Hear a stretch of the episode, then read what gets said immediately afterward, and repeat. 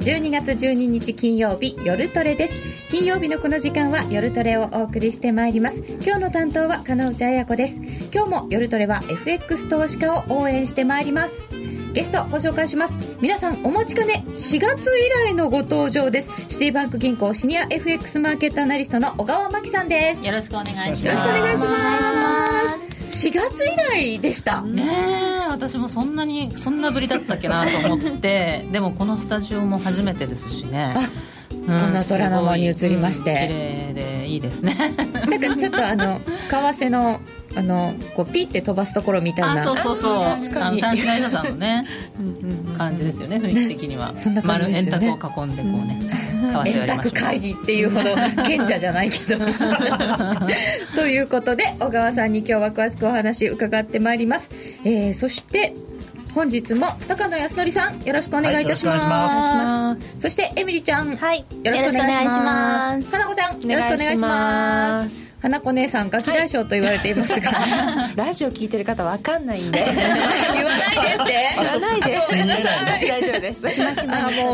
うバシバシ小川さんに質問飛ばしてくださいね。はい。お願いします、えー、前回ご登場いただいた時には4月103円ぐらいで全然動いてなかった。そうですね。まあまあ8月でも同じですけどね。そうなんです。8月なりずっとこんなだったのにその後動き出しちゃったらこれ。ドドッときましたね。これ何でしょうか？こういうもんですか相場って。うんやっぱりサプライズがあるもんなんですよね。でね結局蓋開けてみると今年ってみんなあの年初にね円安行きますって言ってましたよね。円安ドル高行くってみんな言ってたんですよ、はい、でみんな言っててでその言ってる通りになったんだけれども、まあ、私も含めて あのなったのはなったんだけどその理由がね、はい、みんなそのアメリカが量的緩和終わって、うん、その出口戦略緩和からの出口に向かうので、うん、ドルが上がるとアメリカの金利上がるというふうに思ってたんですよね。アメリカの金利ちっとも上がらなかったっていう むしろ、ね、10年債利回りがあの1月の頭で3%ぐらいでしたからでそこからむしろ今下がってるっていう状態ででもドルは上がってるっていうね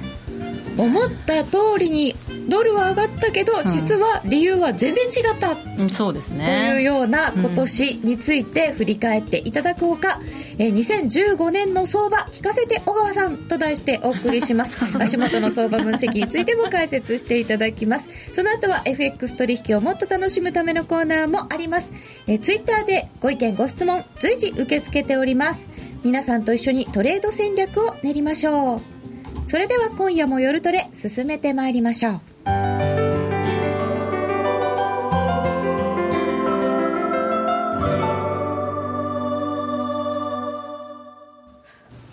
て小川真紀さんをゲストにお迎えしました。今日の夜トレです。これ毎回音楽違うの？なんか今日すごいまったりな綺麗な、ね、なんか、この間なんかそう前回 RPG みたいな。そうゲームしちゃうかと思った。その前は競馬みたいな感じ。あそうだそうだ。そうだ。ファンファーレみたいだった。そうか毎回違うんだえっ、ー、と、ユーストの放送中に CM が入って放送が途切れます。ユーストの CM を入れない方法を教えてください。そうなんですよ。ユーストの途中でですね。秒で広告が始まりますいっぱい広告が入るようになってしまったのですが、ユーストさん側のご都合のようなので広告は表示されませんって書いてあります多分プレミアムメンバーになってお金払ってねっていうユーストリームさん側のご都合かと思われちょっと何もできないんですけどあのそれで放送が止まってしまった場合はリロードをしていただくとよろしいようでございますのでお手数かけます。申し訳ありません。さて、えー、現状1ドル118円49銭1ユーロ147円46銭ぐらいということなんですけど、えー、ドル円が足元でまた動いてきておりまして、えー、と117円台まで一気にいっちゃったよっていうところなんですけど、うん、これは、まあ、その前も、ずいぶん早くて121円ってって思ったんですけど。ね、この下げ方はどうなんですか、うん、なんかね、最近の値動き見てると、やっぱり年末になってきたので、少しそのあの薄くなってきましたよね、マーケットが。うんうん、だからそのボラティリティもちょっと上がってますし、ワンマンスで今12%ぐらいですけれども、ボラティリティが12%。一頃これよりも少し上がってきてるし、ちょっとこうヒュンヒュン動くっていうかね、だから参加者が少しずつ減ってきてるって面はあるかもしれないので、まあ、突発的なニュースで結構大きく動くリスクっていうのは注意しておいた方がまあいいのかなとは思いますけれども、ただここのところの下げっていうのはね、あのこうリスクオフアメリカの株価が今日一気にねどどっとこう下がった時にリスクオフだって言ってドルが売られて円が買われたっていうような流れになったじゃないですか。だけどそのリスクオフの理由っていうのがちょっといまいち釈然としないというか、はい。うん原油安がね進んだので60ドルぐらいまで来ちゃったんでこれはもう危ないっていうかね、世界経経済の減速懸念ということでみんな慌ててその株を売ったりとかっていうで円を買ったりとかっていう動きがあったんですが原油が下落するってここまで原油が下がってくるとそのインフレになりにくいわけですよね、はい。要するに物価が上がりにくいうん。状況。物価が上がりにくい状況低インフレの状態というのがずっと続くと、でそうするとアメリカもそんなに慌てて金利上げましょうっていう話にはなりにくいですよね。その引き金融引き締めをする必要がないそうですよね。うん、だからその低低インフレ低金利の状態がしばらく続くっていうことであればこれは本来であれば株式市場にとってはプラスの話ですよね。だからリスク資産にとってはいい環境、金利が上がらない低インフレっていうのはその安心して株買えますってねいう状況なので、うん。最近の原油安によるねその株、まあ、エネルギー関連株を中心に売られたっていう話でみんなあ他がついてきちゃったっていう話になってるんですけれども、ちょっとそのリスクオフっていうのは一時的なポジション調整、FOMC が来週ありますし、うん。年末に向けてみんなちょっと一旦こうリスク資産を一旦売ったっていうねそういうポジション調整的な一時的なポジション調整って見てますけどね個人的には。高野さんやっぱり12月ってこのポジション調整年末っていうのはあるものですよねまあ今年11月にあんまりなかったですからねそういう意味では。普通は11月の後半とかにあってもいいんですけどそれがなかったんでまあここまであの特にそのアメリカの株がはい。まあ半分バブルみたいな感じでバカバカバカバカ高値高値高値って上がってきて、でまあたまたまそのギリシャのこととか中国のこととかってあれはそんなに本当は大きな話じゃないと思うんですけど、でその話でこうきっかけになってポジション調整入ったと。であと原油の話も今小川さん言ったみたいにやっぱり原油安いっていうこと自体は悪いことじゃないんですよね景気にとっては。あのまあ、アメリカなんかに特に日本よりも特にアメリカにとってはその原油っていうのはものすごくガソリン代とか大事ですから、あのこれだけ原油が下がれば当然その実質所得が高くなるわけですからね、その分あの消費に回す、まあ、日本人と違ってねあのガソリン代減ったら貯金しようじゃなくてガソリン代減った分なんか買おうっていうのがアメリカ人なんで、アメリカの景気にはすごく本当はいいはずなんですけど、まあなんそうやっぱりポジション調整としか言いようがないのかなと思うんですよね。うん。花子ちゃんは、はい。この間は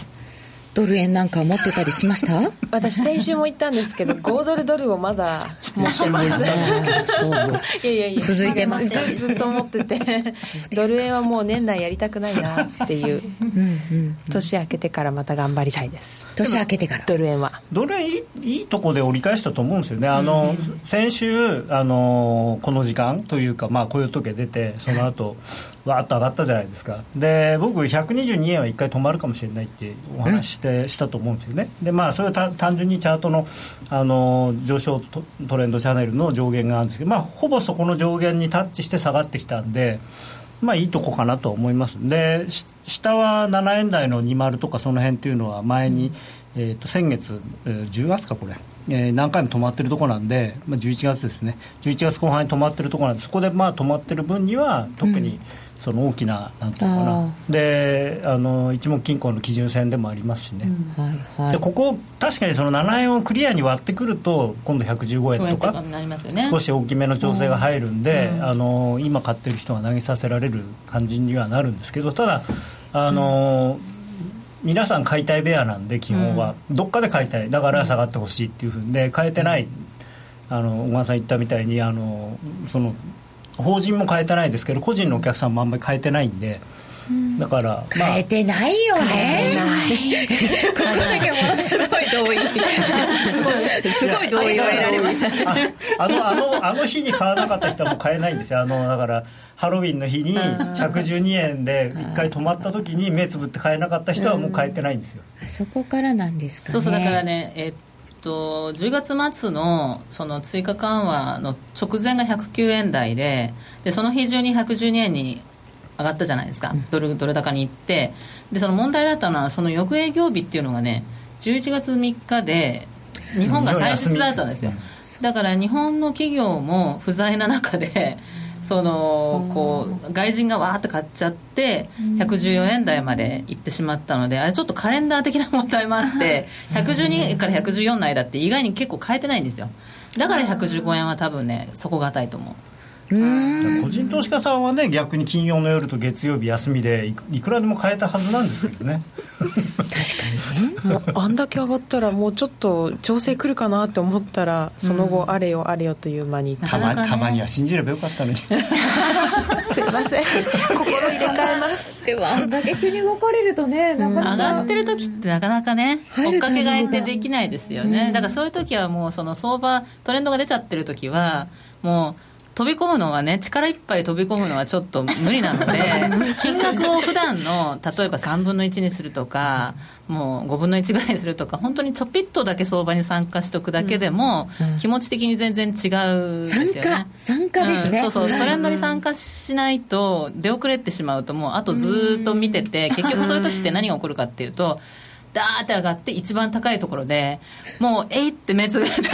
び込んだ時に一番高値っていうそういう私が飛び込んだところが高値さみたいな。それまだいい方かもしれない。一番はもっと悪いパターンがこうバーッと上がってってちょっと下がりだすとやっぱり下がるんじゃないかと思って売っちゃうんですよ。あそれ私だ。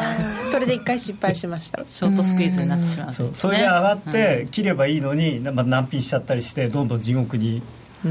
まるというありがちな。今回の下げはでも、まあ、そうすると117円台のこの何回か止まってるところで止まるか、うん、ここ切れると115円台、うん、5円台はまたさらに硬い。と思いますけどね。遅れてる人がいるので、えー、いやでも115円台って言ってもね121円ですから結構落ちますよね、うん、もうそこまでいくと押し目なのか、下落トレンド始まっちゃったのかっていうのが分かんなくなっちゃいます、うん、星目がないから買えないって言ってたんだから、うん、下がってきたんだから買わなきゃって言われるんですけど、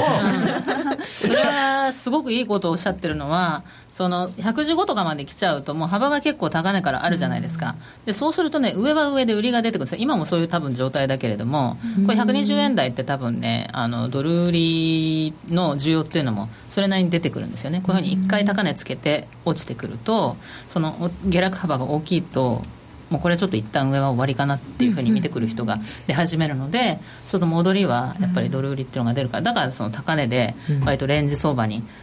なりやすいですよね。その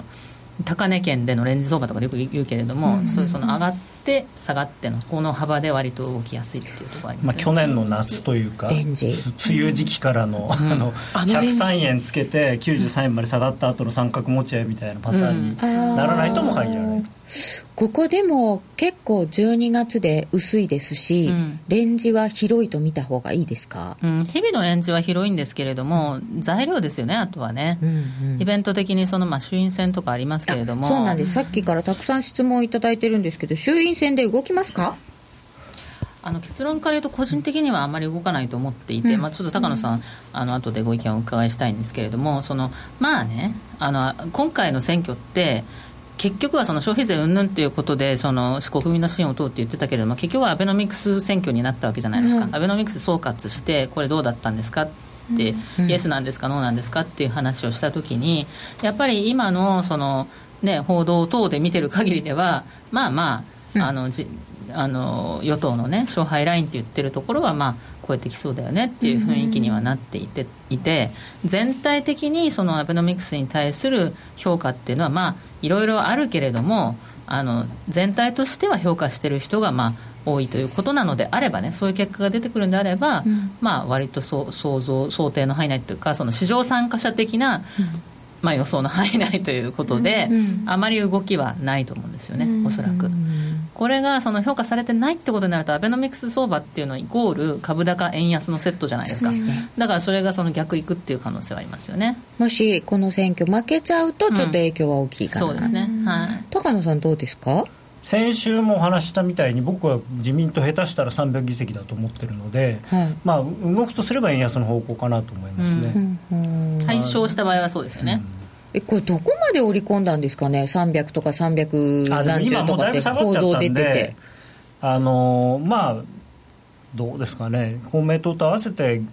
現在の議席よりも2、30減ってもあんまり影響ないんじゃないですかね、うん、この今のレートだと。うん、そうすると、えー、選挙、そんなに影響ないとすると、うん、次のスケジュールは FOMC ですね。そうですね、うん、FOMC は結構大事。次のっていうか、FOMC の、あ、そっか。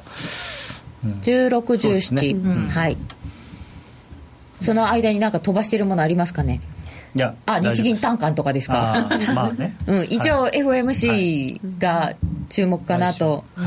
思ってるんですけど、どうなんでしょう？結構あのイベントとしては重要だと思っていて、まあ、今後のアメリカの金融政策をね占う上での重要度っていうことですね。今回何かすごく大変なことがあるとかっていうわけではないかもしれないけれどもあの一番大事なのは、まあ、よく言われてるそのコンシデラブルタイムっていうね相当な期間量的緩和終了後も相当な期間ゼロ金利を維持するっていうその声明文の文言を削除するんじゃないかっていう話になってるじゃないですか。で削除したら最初ドル買いっていうふうに思ったんだけれども、実はそのコンシダラブルタイムっていうその相当な期間という言葉が別の言葉に変わると、 patient っていうね、その我慢すると。だからその相当な期間ゼロ金利を維持するっていう言葉から、その我慢強く、辛抱強く利上げまで待つっていう言葉に変わるんじゃないかっていう、今、そういう話になっていて、うんうん、でもしその程度の言葉に切り替わるんであれば、まあ、すぐに利上げをしましょうって話にはいずれにしてもならないので、うん、だからその、それがドル買いっていう話にはならないかもしれないですよね。日本語的に言うと、辛抱強く待つって、ここで利上げに使われても、あまり意味がよく分かんないんですけど、そうですよね、まあ、まだでも、ずいぶんかかるよ、昔も使われてて、それが出た何ヶ月後かに利上げでしたっけ？そうそうそう。なので、まあ、あのしばらくそんなにね、その利上げのタイミングががばっと早まるっていうような市場の期待を促すようなことはおそらくしないと思うので、まあ、ちょっとそういうやんわりとした言葉に切り替えてくるだろうと。であとは注目するとすると FOMC メンバーが今の原油安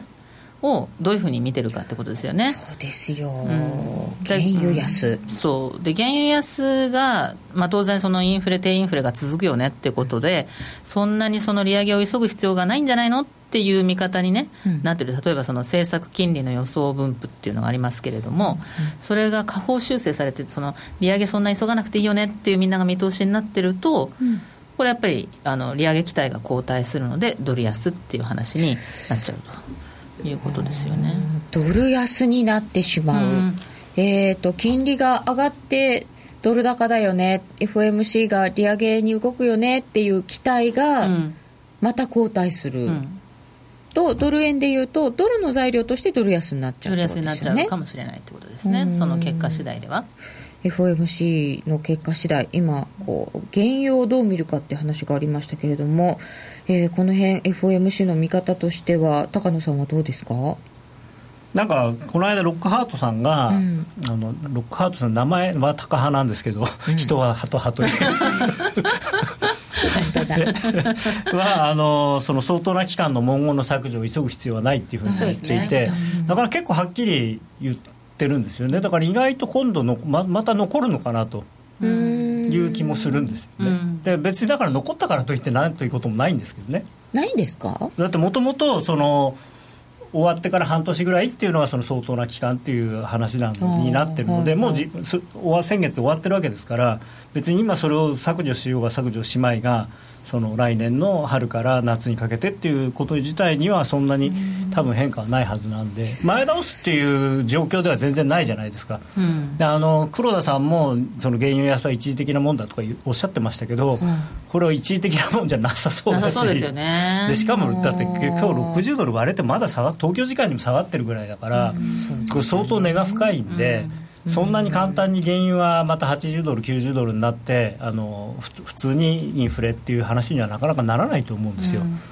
だからそのフィッシャー副議長がね、その FRB のフィッシャー副議長が、その原油安はアメリカの経済にとってプラスだっていうことを散々おっしゃって、それはもう高野さんがさっきおっしゃってた通りなんだけれども、まあ、そのそっちに重きを置くんだったらば、むしろ経済にとってはプラスですよねって、ポジティブな雰囲気のね、あの声明になったりとか、あるいはその、こうね、政策予想分布もそんなにがばっと引き下げるっていうことではないのかもしれないですけれども、本当に一時的と見てて、景気にとってはむしろプラスだよっていう話を重きを置くんだったらね、だけれども、そのインフレが低迷するっていうむしろ下がってかもしれないっていう方向にを重視する今むしろその期待インフレ率っていうのはもう下がってきているわけなので、うん、それを重視してその金利利上げを急ぐ必要ないよねっていう方向に委員の人たちが傾いてしまうとこれはちょっとその結果次第ではドル安の方向っていうふうになる為替のインパクトとしてはですよ。いうふうになるかもしれない。ただそれでまた株が爆投すればドル円はの下がらないと思います。そうリスクオンだったらね、はい、いずれにしても円安っていう要素も出てくるわけなので。うん。そうすると、まあ、今回の FOMC そのインフレ見通し、原油をどう見てるのか、うんね、メンバーの、まあ、金利景気の見通しなんかも注目しなければいけないということで、中6、中7です。えー、お知らせを挟んで続きを伺ってまいります。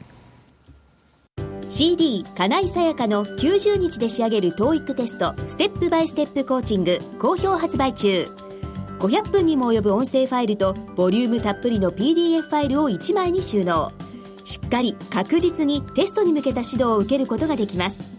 お値段は税込5400円送料500円。お申し込みお問い合わせは0335954730ラジオ日経通販ショップサウンロードまで。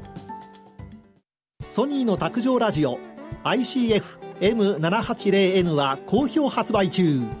デザイン操作性もシンプルなホームラジオです。ラジオ日経のほか AM、FM が受信できます。お休みタイマーと目覚ましタイマー機能付きで価格は税込1万800円送料500円。お申し込みは0335954730ラジオ日経通販ショップサウンロードまたはネットショップサウンロードまでさて続きを、え？酒が回ってきた？高野さんですね。ジェイドさんがそう言ってジェイドさん高野さんじゃないですよ。ジェイドさんが小川さんにおお酒を注ぎたいだって。小川さんに叱られたいっていう方もいらっしゃいました。あの、もう CM がいっぱい入って、あの、皆さんがその CM について反発して、買わないとか乗らないとかおっしゃってて、むしろ CM 入れ損になってるんですけど、イランも困り始めるね。うん。1ドル100円希望。原油40ドルとかだとロシア、ベネズエラのデフォルト懸念出てくるとかロシア相当困ってませんか？困ってるでしょうねね利上げまたしましたけどロシアはやっぱりなんとかしないとっていうか着地点がなくなっちゃってますからね、今ね。高野さんのストライプネクタイかっこいい、うん、ありがとうございます原油は40ドルまでと最近言われてるね。40ドル。そうそうモルガン・スタンレー43ドルとかっていうね見通し出してましたね出してましたね。でもあれなんですよ。今日だから60ドル切れちゃったんでここから下だとあのリーマンショックの後の安値の32ドルっていうのがテクニカルにはその辺まで行ってもおかしくはない。リーマン午後の安値が32ドルですか、はい、32ドル40セントかな。ははちょっと半分ですよだって。こっから半分ですからね。ねさらに。こうやって下がってきた。でもあの株もよく下がって下がって下がってああ止まるかと思ったとこから半分って。ありますね、ご祝儀相場来るかな、あ自民党勝って。うん。欲しいですね、まあ、株は上がるんですよね、ね。自民党対象したら、うん、114円までいってほしいな。あいろいろこう値段の希望が出ておりますが、はい、110円までいってほしいという人がいる以上は110円にはいかないと。残念ながら、うん、さっきから117、115と出てきておりますがそこから下はまだ出てきておりません、そうですね、花ちゃんどのぐらいになったら買う？116円50ぐらい。で したね。いいとこですね。欲を出さないで。いいとこですか。抜けたと思ったところで買うと。えみちゃん、116円の半ばで今メモ取りましたね。今、110何円ぐらいで、あの、刺しに入れてますよ。あ入れてる刺し値が入っている。さて今あの FOMC の側からもしかするとその金利が上がらないという状況になって、ドル売りかもっていうお話ありましたけど、原油安って日本でもやっぱり物価を押し下げる方向に聞いてますよね。はい、そうすると日銀さんも2%の目標が達成できませんとか言ってそうどうなんですか？あだからそれはあの政策当局者としてはね、あの致し返しっていうか、その原安になってるからこそ、今、そのこれだけ円安になっても、日本経済に対するダメージっていうのが、うん、まあ、そこまで大きくないというか、そのエネルギー価格が下がってるわけですからね。はいっっていうのはありますけれどもその経済に対するプラスの面が、まあ、ある一方で減圧になってしまうと物価が上がらないと、うん、物価が上がらないと日銀の政策目標が達成できません。ということなんですけどね。でもそれってよく言われてそのそのために追加緩和、まあ、するんじゃないかと、まあ、ちなみにうちの日本経済のエコノミストもね、はいあの来年の夏ぐらいに日銀もう一回追加緩和するとかって言い出してるんですけれども、それはインフレが上がらないからなんだけど、でも2%のインフレ目標っていうものの意味っていうのはね、その日銀が物価は2%に行くんだっていう、その行かせるんだっていうその、それが大事っていうか、それ自体が政策っていうか、あの、それをすることによって、どうなるかっていうと、人々が、なるほどと、日銀がこれだけ頑張って2%、2%って言ってんだから、きっと物価が2%に行くだろうというインフレ期待、期待インフレ率っていうのが上がってくることが、あの徐々に物価の上昇。そうするとみんな早めになんか物を買った方がいいかなとか、それが消費につながったりとかっていうことでそのインフレが上がっていくっていうね実際に。期待に働きかけよう。期待に働きかけるっていうところでインフレターゲットっていうのがあるんだけども今その目標を達成しなきゃいけないみたいな雰囲気になっちゃってるから、うんへあの景気が良くなるんだったら別に達成しなくてもいいと思うんですよ、むしろ。そうですよね、別に2%にこだわらなくてもいいですよね。と思うんだけれども、うん、今なんかそれが絶対的に達成しなければいけないものみたいな感じになっちゃってるから、そのためには、うん、そのためには、その、もう一回ぐらい追加緩和しなきゃいけないんじゃないのとかって話になってきちゃうから、でもあんまりそれやってると、うんあの追加緩和、前ね、白川さんの時に何度もあの何度も追加緩和して、結局効かなくなってしだんだんね、しまったっていうのがありましたけれども、3度目じゃやるときにどうやって効かせるのかっていう、マーケットにね、それは2回目は聞きましたけどね。っていうか、でももう、その悪いスパイラルに多分入ってると思うんですよ。だって民間のエコノミストで2%達成すると思ってる人ってほとんどいないですからね、現状でも。だからもうやっぱり、その原因の話がなくても2%なかなかいかないんじゃないかとみんな思ってた。もともと期待、うんね、期待インフレ率に働きかかってなかったっていうか、えー、できんの？ってみんな思ってたわけですよ。でそれがほらねってますますなっちゃってるわけです。この原油が下がってるから、だから日銀としては多分2つしか方法がなくて今までのものに固執するんであればもっと来年の第2四半期なんて言わないでもう13月にまず追加緩和やってで46にもやってっていうふうにもう無限にやるしかない。でそうじゃなかったら目標を変える目標を例えばコアコアにしてエネルギー価格を除いたものにするとかね、うん、しないとエネルギー価格まで入れちゃってるからこういうことになるわけで、うんまあ、確かに見てるのはコアコアだとは言いますけどねまあでも表向きはあの、うん、CPI, CPI 物価高で景気悪化してるのにそうなんですよね、えー、バズーカ第3弾希望。うんえー、希望が結構ありますね JA 出荷の農産物の運賃が1月から4.5%の値上げ、うん、4.5%は結構ですね。でも本当にあのもしもコア CPI が2%プラスになるとすると身近な物価ってもっとものすごく上がってますよね。だってあんな5年に1回しか買わないテレビとかそういうのも入ってるわけですからね全部テレビね。テレビそんなにしょっちゅう買いませんよね、うん、今10年に1回かな下手したら。買うの。まだ業務用スーパー上がってないし。まあデフレっぽいマインドは続いているので、はい、やっぱり安い方がいいなと思うし、なかなか難しい。牛丼上がりましたね。本当はあの同じものだったら値段がだんだん安くなるってのは当たり前のことなんですよねあだんだん劣化してくる？でいやというかもっとなんていうの普及するに従っても、うん、でもっといいよくてさらに値段の高いものが出てこなきゃいけないんですけど、それがそうなってなくてっていうか、まあ、もう消費者が欲してないっていうところもあるんですよね。ものについてはね、うん、そういうのあるかもしれません、そうすると、円側の材料としては、今後、特に円安になるっていうことは、あんまりなさそうですか、まあ、一通りその日本からのサプライズっていうのが終わって、これで選挙も終わって、日本からの材料でっていうのはちょっと少ないかもしれないですよね、だから来年、本当にね、その追加緩和あるのかどうかっていうぐらいだけれども、多分私はすぐにはしないと思いますから、この間打ったばっかりでね、えなので、円サイドの話っていうのは、ちょっとひとまずお休みっていう感じになるかもしれないですよね、うん、さて、2015年、来年のドル円、予想していただくと、どんなシナリオですか、小川さんは？私はその円安ドル高っていうのはね流れ大きな流れとしては変わってないと思っていてそれはなぜかっていうと結局その低金利低インフレなんだけれども中ではアメリカが一番今経済的にはましな状態になってるわけですね。だからそのアメリカ一人で世界経済引っ張ってるような状態になっちゃっていて、まあ、アメリカが引っ張られて悪くなるっていう説もあるんだけれども今のところはそうなってなくて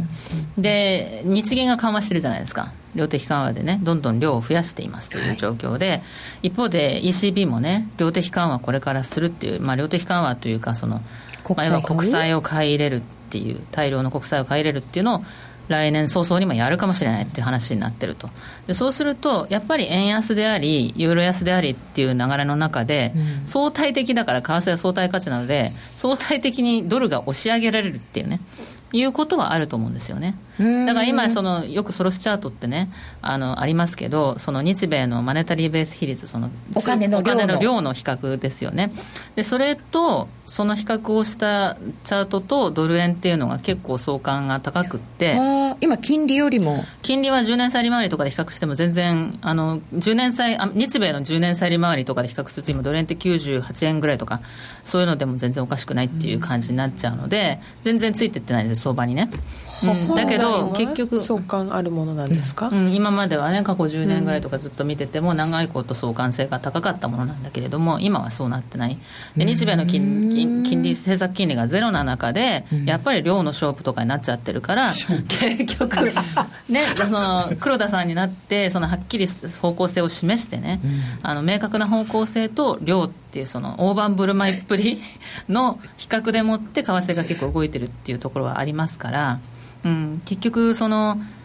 まあ、そうそういう流れでいくと相対的に円安ドル高が続くんだろうと。ただ、やっぱりそうは言ってもアメリカの金利がなかなか上がらない中で、はい、どんどんドルが上がっていくっていう話でもないと思うので。どんどんでもない、うん、だからやっぱりちょっと緩やかでしょうね今年より円安ドル高って言っても。今年より緩やか、うん、今年も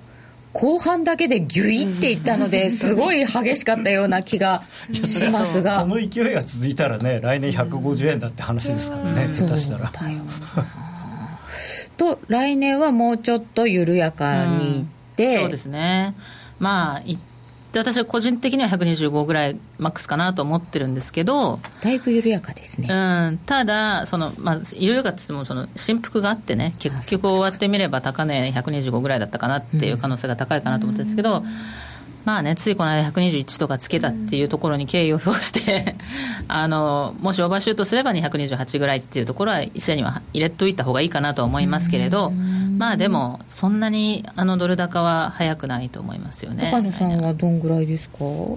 僕アメリカの雪がどのぐらいかっていうのは結構 大事だと思うんですよ。今年またね去年去年じゃないあのこのこの冬がまた去年の冬みたいになっちゃうと、うん、また季節要因で第一四半期はマイナス成長とかいう話になってその金利上げるところの話じゃないよっていうことになっちゃうんで、うん、そうなるとあの本当にあのこの間の121円が当面の高値になっちゃうかもしれない。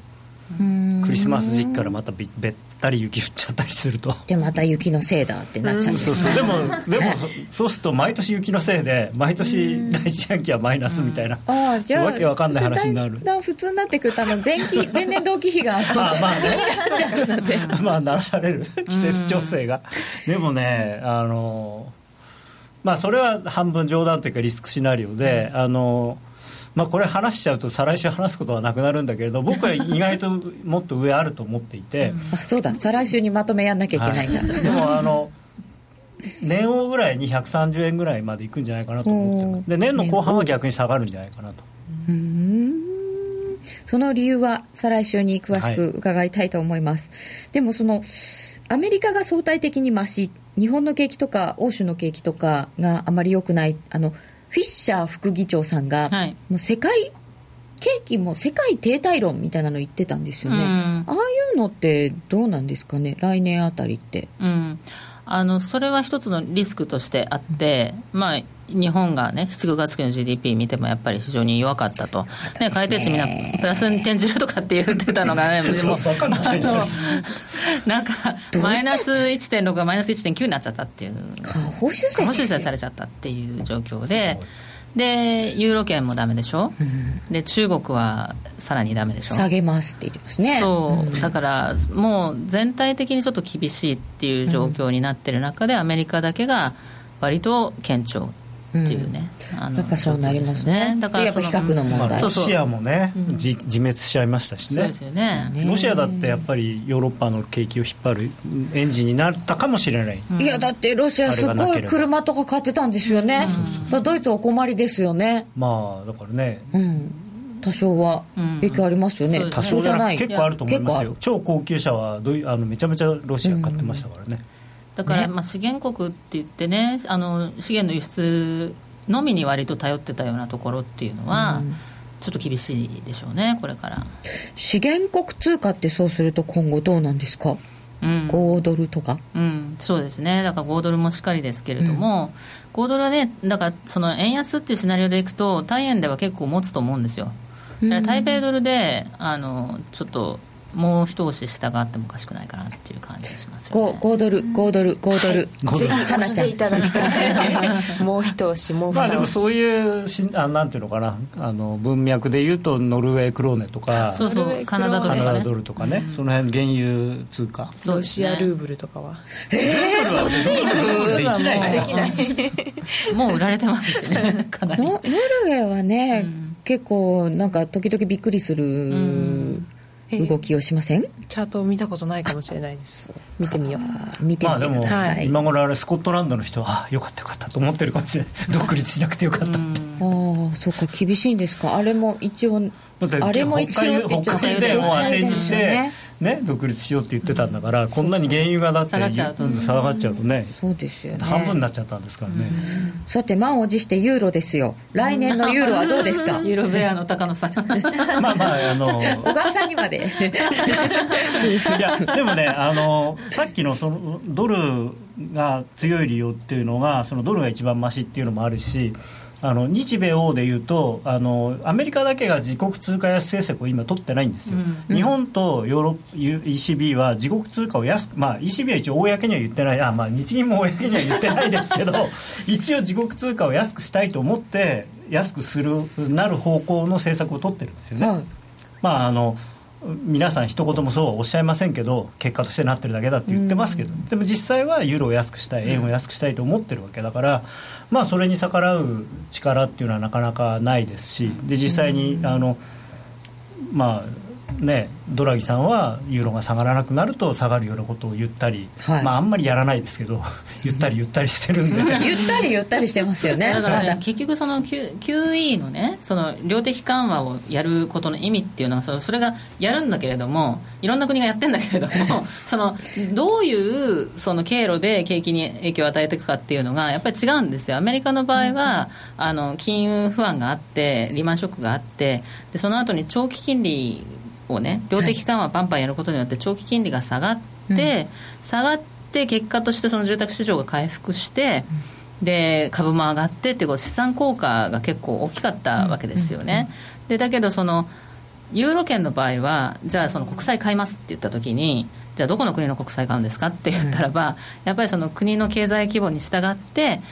買います。量を決めていくって言ったらドイツ国債買うわけですよ結局ね。そうですよね。ドイツドイツ国債一番たくさん買うっていうとドイツ国債の利回りってもう十分下がっているのですごい下がってここからその利回りを下げることによって長期金利が下がることによって住宅価格が上がるとか株が上がるとかっていう話じゃないわけなんですよね。だからどっちかというと高野さんおっしゃるように日本型ですよねどっちかっていうと、日本型の QE 市中にお金を回したい。でもだからまあ通貨安にしたい。通貨安にしたい。通貨安にしたい。通貨安にすることによって通貨が安くなるっていうことは物価が上がるっていうことだからね。あそうか。今デフレになりそうだって言って困ってる輸入物価が上がるってっていうことも含めてね、その通貨の価値が下がるっていうことは物価が上がるっていうことで、だからそのデフレ懸念っていうのをデフレリスクっていうのを回避したいというのはまずあって、それからそのドイツとかねイタリアの輸出が伸びるっていうことによってその輸出による経済効果っていうのもあるわけです、ね、ただね難しいのが今日本もそうなんですけど、まあ、ヨーロッパも結局通貨安にして輸出伸ばしたいんですけれども、はい、例えばロシアにまず売物が売れない、それは政治的な問題があって売れない。から中国に売りたいんだけど中国はちょっと経済が今あのいまいちなんで、そんなにたくさん買ってくれない、じゃあ誰に売るんだっていう話になっちゃうんですよね。だからアメリカしか買ってくれる人がいないんで、だからそのアメリカもいや日本からも買ってくれヨーロッパからも買ってくれって言われてもなそんなにいらねえよみたいな、まあ、だから日本も円安になったのに輸出増えないじゃないって、まあ、工場が外に出てるとかいろんな理由あるでしょうけども、中国がものすごい高成長とかだったらもっと買ってるかもしれないとかいう問題はありますよね。今あの中国にしろ東南アジアってみんな大体日本輸入の方が多いんで、うん、なかなか輸出、まあ、ただもちろんそのなんていうの工作機械とかその工場用のあのものに関してはすごく売れてるんで一部の企業はすごい儲かってるじゃないですか。差が出てますね、うん、でそうするとユーロはこれからどうなんでしょうか。ずいぶん下がってはきたんですけど1.2ってのはどうなんですか、うん、は年内の目標で僕はパリ、来年はパリティバレーぐらいまであるんじゃないかなと小川さんは？あのパリティまで割れるかどうかっていうのはね、あれですけれども、ユーロは下がるとは思いますけれども、ただね、その今も見てると、IMM とか見て結構、そのユーロショートになっていて、そのユーロも皆さんざっぱら、これだけドラギさんが言ってるからね、あのもう売っちゃってる、うん、量的緩和するぞ、するぞ的な感じになってるので、もうユーロ売りたい人は売っちゃってるんですよね。でだからこういうふうになかなか下がりにくくなっちゃうっていう、だからその期待だけで、量的緩和に対する期待だけではもうもはやね、あんまり下がらなくなっちゃって、言葉だけでは下げられなくなってきちゃったんで、実際にやるかどうかですよね、次は。うん、実際にやったらば、それはもうその、もう1.2は当然割れていくでしょうし、私はやった時に1.2が割れてって、そこからはちょっと加速していくかなと思いますよね、1.15とか1.12とかね、いうところはあると思いますよね。ポジション溜まってる、ショートいっぱいだっていうことは、一旦戻るみたいな可能性はないですか？うん、あるかもしれませんけれども、それより先に一旦戻って、例えばね、その今の水準とかまで少し戻ってきてる感じではありますけど、そっか、すでにちょっと戻ってますよね。ちょっとしたそのポジション調整的なものがあっても、うん、結局みんなコアのユーロショートっていうのは、減らさないですよね。量的緩和すると思ってるから、まあ、結構だってもうポジション膨らんでからずいぶん年月年月というか時間が経つんだけれどもなんだかんだ言って、まあ、毎月毎月休んで更新してるわけですよ。やっぱり、うん売り目線は継続。みんなちょこちょこ買い戻すんだけどまた売るみたいなことを多分繰り返しつつコアのユーロショートっていうのはキープするっていうようなスタンスで臨ん。でるんだと思うんですよね、まあ、僕は多分来年の第一四半期にやると思いますけどね QE、うん実際に買う買い出すかどうかは別にして、少なくとも決定はすると思います。でも先先週も話しましたけど、この間のだから ECB の理事会の後のドラギさんのあのコメント、うん、要するにあの全会一致である必要はないって、あれでも完全にドイツ切り捨てちゃいましたから、そうか。ドラギさんがやろうと思えばいつでもできる。うん。さてでは小川さん来年に向けてここをぜひ見ておきたいここにみんな注意してねというところがあったらまとめてください。そうですね、来年はもう本当にその低インフレ、低金利っていうところなんですけれども、うん、だからそのアメリカのこう個人消費に対してね、その原油安がすごくいいっていう話、今日もお話ありましたけれども、だそれがね、そのアメリカの雇用のその賃金につながっていくかどうかっていうところですよね。だから今回ね、その11月12月に発表された11月の雇用統計で、その平均時給が前月比で0.4%に上がったって言うんだけれど、ただでもそれって前年比ベースで見るとね、その2.1で、まあ、ほとんど変わって、ないわけですね、だからその、ね。うん、だそれ、まあ、購入のね、あれで、うん、あの手前はすごいぶれますからね。前月比だと0.2から0.4、うん、あ結構上がったと思ったんですけど、前年比で見るとそうでもなかった。と思いますね、だからそれはもう結局その、あの賃金がね、そういうところの数字が改善していくかどうかっていうところで、改善していけばね、まあ、賃金インフレっていうような形になってくるんだったらば、その原油が下がってても、それは景気に対してプラスの効果だったっていうことで、それであの、まあ、FRB も利上げに傾く可能性があるっていうことですよね。だからその今みんな6月ぐらいが中心で、はい、原油安が続いてる間になんだかんだ言ってその世の中的なね利上げのタイミングの予想っていうのがアメリカの利上げのタイミングの予想っていうのがだんだん後ろ倒しになっていくと思うんですよね。でそういう時はドルっていうのはまあなんかあんまり上がりにくいような環境が続くんだろうなとは思いますけれどもそれがまあ、実はアメリカやっぱり強かったねっていう話になった時だったりとか、まあ、ちょっとその意外にあの割と利上げがやっぱり早いのかもしれないとかってそういうその来年は FRB のそのイエレンさんのコミュニケーションもすごく難しくなると思うし、その出口に向かったそのなんていうのかなこう駆け引きじゃないですけれどもその思惑市場の思惑っていうのもだいぶ相場を動かすようになってくると思うんですよね。だからポイントは私は賃金がどうなるかなっていうところかなと思いますね。アメリカの利上げがどうなっていくのか、うん、賃金を通してインフレ動向を通して。そうですね見ていく1年になりそうです。今年はサプライズが多かったんですけど、うん、来年も結構あるかもしれませんね。今分かったらサプライズじゃないですよ。えー、あそうかサプライズが多そうだというあそうか。ちょっと変でしたね。はい、えー、本日のゲスト尾河眞樹さんでした。どうもありがとうございました。ありがとうございました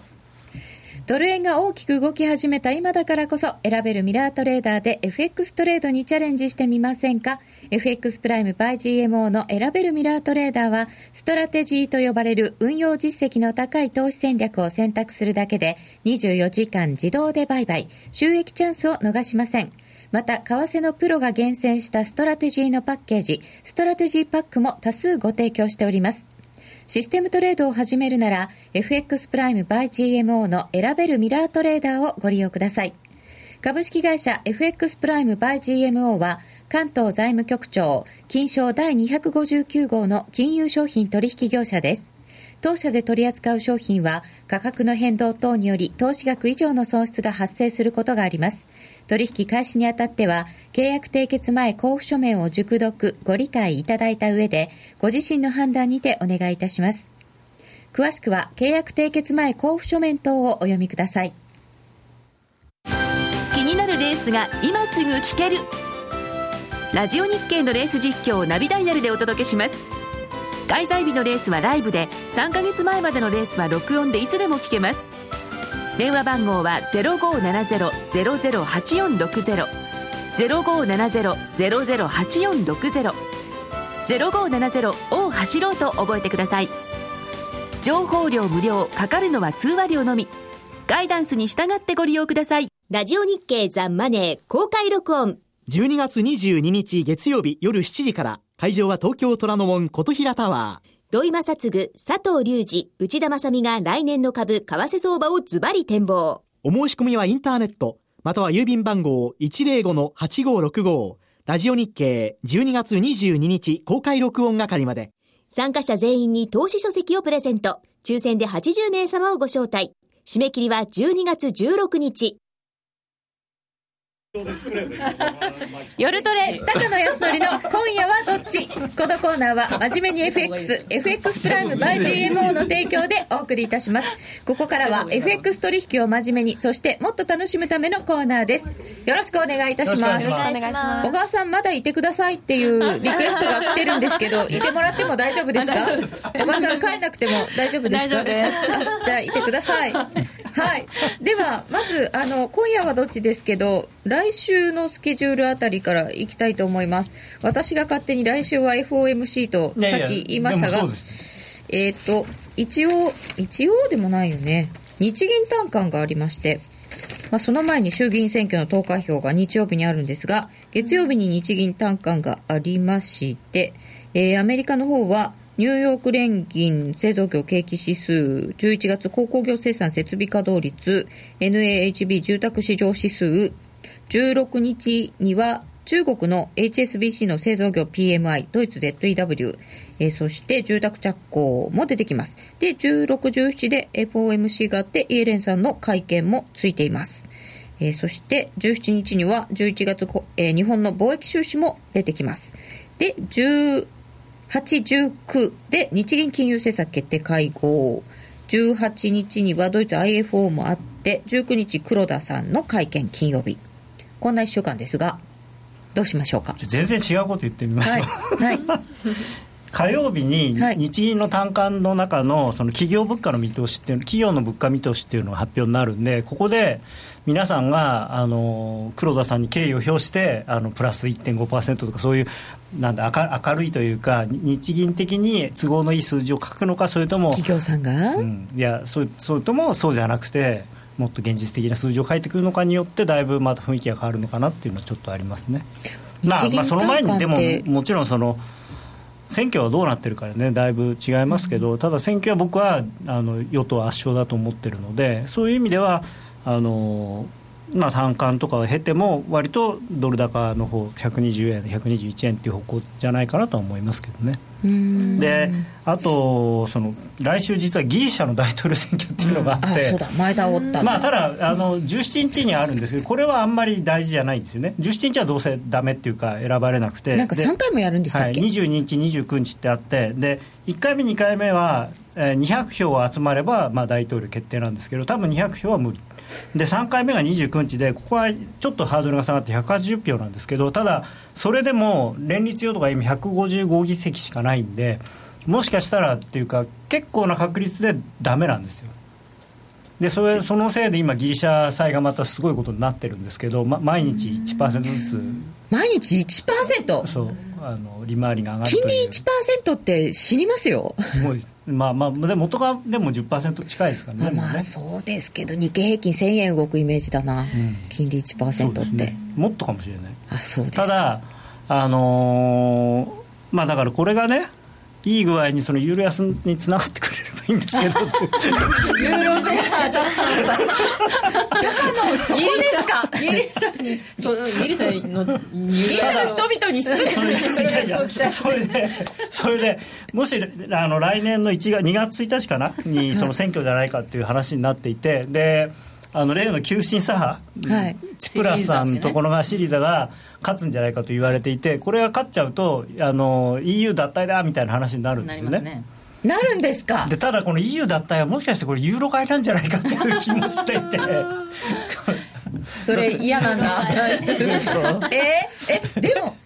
ギリシャの大統領ってそんなに権限ないんですよね。ないんだけれどもそれが決まらないと議会を解散しなきゃいけないんですよそうするとまた政局不安になって春に総選挙をやる可能性が出てくるのでそうするとまたあの急進左派連合っていうのがですね躍進してしまう。いやなんかねますます人気が出ちゃってるんです。もうみんなねあのお金はないしご飯も食べられないしでもうこんなんでやってらんないって。でそれを今その急進左派は最低賃金50%アップとかって言って言ってやってるんでどうやってやるか知らないですけど。すごいですね。できるんだったらいいですけどね。それでなくてもなんかあのお国のお金がないって言ってるのにね。まあでも今日あの来る途中中目黒の駅前であの某衆議院議員の選挙に立候補なさった方が、えー、私は若者の皆さんに希望を与えますとかって言ってましたよね。どうやって与えるのかなと思いつつ消費税をなくしますって、なかなか難しいことでございます。みんないろんな人の話をよく聞いて投票に行きましょう、ね、選挙前はね言うこと言うただそういうものにすがりたくなるぐらい今ギリシャの人々の暮らしがやっぱりこう追い込まれてるんですよね。そうですね。でそれをもう、まあ、だからユーロからあの離脱することで、まあ、自国通貨安例えばにして、うん、そういうな景気進行を図るとかっていうのは、まあ、多少可能性はあるのかなと思いますけどね。じゃあ来週は、えー、通貨ペアとしては何がいいですか？まあでも来週はっていうかドル円でしょうね。やっぱりまだドル円、うん、はい。でこのドル円をどっち方向でどうしましょうか？僕は金曜日の引けで買いたいです。今日の引け。今日の引け？今日の引け。で買ってたら衆議院選挙で、はい、上を見ているということですか、まあ、ただちょっと怖いのがなんかほら雪のところが多いとかって言ってるのがそれが投票率にどういう影響を与えてそまあというかいい影響を与えないでしょうけどそれがどっちに作用するのかなと思って。週末寒いみたいですからね。ね、まあ、寒い分にはいいんだけどあの雪がねあのなん降っちゃうとねなかなかいけないのかな？いけない。日本海側では雪がすごく多いみたいなんで、そうすると選挙行きにくくなるから。そうですね。投票率下がっちゃうかもって言われてますよね、まあでも投票率下がった方が与党はいいんですかね今ねそのようにあの新聞は書いてありました、ね、うん、でもそれってあまりいい話じゃないですよね。まあ、ね。まあ、あの投票率がすごい極端には低い状態で、うん、アベノミクスが信任されましたとか言われてもちょっとしらけちゃうかもしれないですよね。ね。でも一応あのドル円上をそうですね。あの僕は月曜日の朝は窓開けで上がってるんじゃないかと。窓開けっていうことは今週も開けてましたよね。そうそう。今日の高値が119円の20銭ぐらい？だから自民党単独300議席とかだったら多分いきなり120円台よりもっともっと上かもしれないそうかボラティリティ上がってるんですもんね。そうそうそう、ね、そういうこともあるわけですか、まあ、あとはそのなんていうんですかでも今日の引けで買いたかったって言われても高野さん今夜はどっちにならないしえだから引けで買う。あそうか。ニューヨークの終わりでね。今夜の引け。で買う。あ朝5時まで起きてましたみたいな。6時まで起きてましたみたいな。7時か今。朝起きて買えばいいんだ、ね、あそっか。起きてから買えばいいんですか。でもちょっとねボス歌。もうもうでできないみたいな。あれありますよそれ。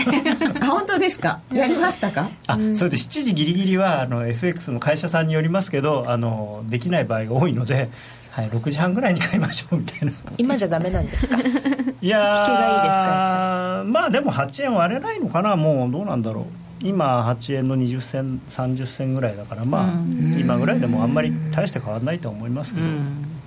そうするとまあ来週っていうよりはもう選挙超えのドル円上昇の方がかけやすい。そうですね。あの僕は比較的リスクは少ないのかなと思ってるんですけど、うん、分かんないです。僕あの政治評論家じゃないんでもしかしたら外すかもしれない。それはいつも常にそうですよ。わからないですねでも、はい、そう先週も言ったみたいに僕は与党が負けるっていう要素はあんまないんじゃないかなと思うんですけどね、うんそうですね。だってまあいいや。あんまり言うと選挙前のねそうそう、ね、難しいんですよこれね。あの、まあ、あとはそのまあ、ユーロだからどこで売るかっていう話ではあるんですけど。そうそうそう、はい、戻り出たユーロ1.25はすごくいいところじゃないかなと思いますね。確かにあの中長期のあのトレンドライン上抜けてはいるんですけどまあこれはもみ合いになってる、ま、なるだけで別にだからって反転するっていう兆しはあんまりないかなと思いますね、ただ、まあ、もちろん年内、新しい材料出てこないんで、うん、そういう意味ではあのポジション調整の方があが優勢にはなるんでしょうけど、まあ、1.25を超えてまで買うっていう理由はあんまり今ないんじゃないかなと思いますね。で来週そのギリシャの話とかで、はい、まあ、不安定要素が出てもちろんギリシャが本当に抜けると、うん、実は僕はユーロにとってはいい話なのかなという気はしなくもないですけどいや本当あの、うん、意外にねその ギリシャの混乱っていうのは割とあの、まあ、国債売られたりとかしてるんですけれどもあの今って最初のギリシャショックの時に比べるとだいぶセーフティーネットが用意されているんですよね。だからそのそんなに他の国に波及効果っていうか前みたいにスペインやイタリアに波及するんじゃないかとかそういう話にはなりにくいので、まあ、ギリシャ一国の話でそれで抜けるとかって言ってもメルケルさんね多分今割とドライかもしれないですよもしかしたら。そうですか。最初はねなんかその波及が恐ろしかったので、ドキドキしましたが、うん、えー、そこドライになられちゃうと。何年もかけてずいぶん経ったんでもう別にやめたかったら別に無理には飛べませんよみたいな、ということでまず今晩は、えー、選挙の後を睨んでという高野さんの戦略でした。来週もどうぞお楽しみなさってください、はい、高野康則の今夜はどっち？このコーナーは真面目に FX、FX プライム by GMO の提供でお送りいたしました。えー、番組もそろそろお別れのお時間です、えー、ユーストリームご覧の皆様とは引き続き延長戦でご一緒できますがラジオの前の皆さんとはそろそろお別れとなります。えー、日経も1万7000は硬いけどどうかな？与党圧勝との事前予想がどこのメディアでも流れてる中どうなのかな？黒と白のファッション？ん